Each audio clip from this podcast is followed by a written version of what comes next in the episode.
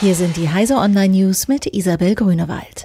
Anthropologe beklagt sinnentleerte neue Arbeitswelt.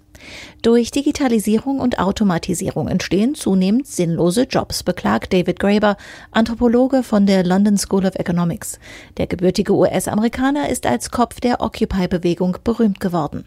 Es ist offensichtlich, dass die Herstellung von Gütern produktiver und effizienter wird, wenn sie digitalisiert wird. Dann brauchen sie weniger Mitarbeiter, so der Forscher in einem Interview mit Technology Review. Das aber habe nicht zu sinkenden Beschäftigungszahlen geführt, sondern zur Ausweitung sinnentleerter administrativer Jobs und Managertätigkeiten.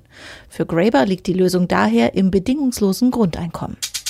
Google ändert Lizenzbedingungen für Android in Europa. Nach der Entscheidung der EU-Kartellbehörden gegen Android ändert Google die Lizenzbedingungen.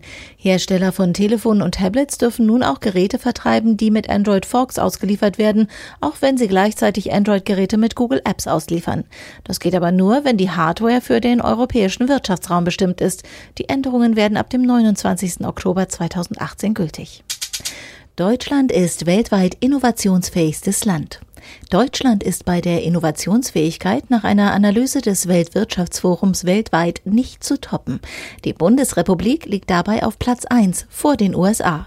Ausschlaggebend waren unter anderem die Zahl der angemeldeten Patente sowie wissenschaftliche Veröffentlichungen und die Zufriedenheit der Kunden mit deutschen Produkten. Das feuere die Unternehmen immer wieder zu Verbesserungen und Erneuerungen an. Deutlicher Nutzerzuwachs beschert Netflix Millionengewinn.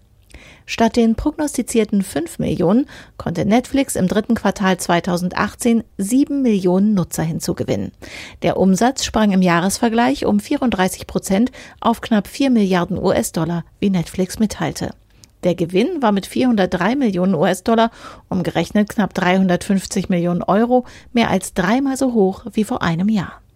Diese und alle weiteren aktuellen Nachrichten finden Sie auf heise.de.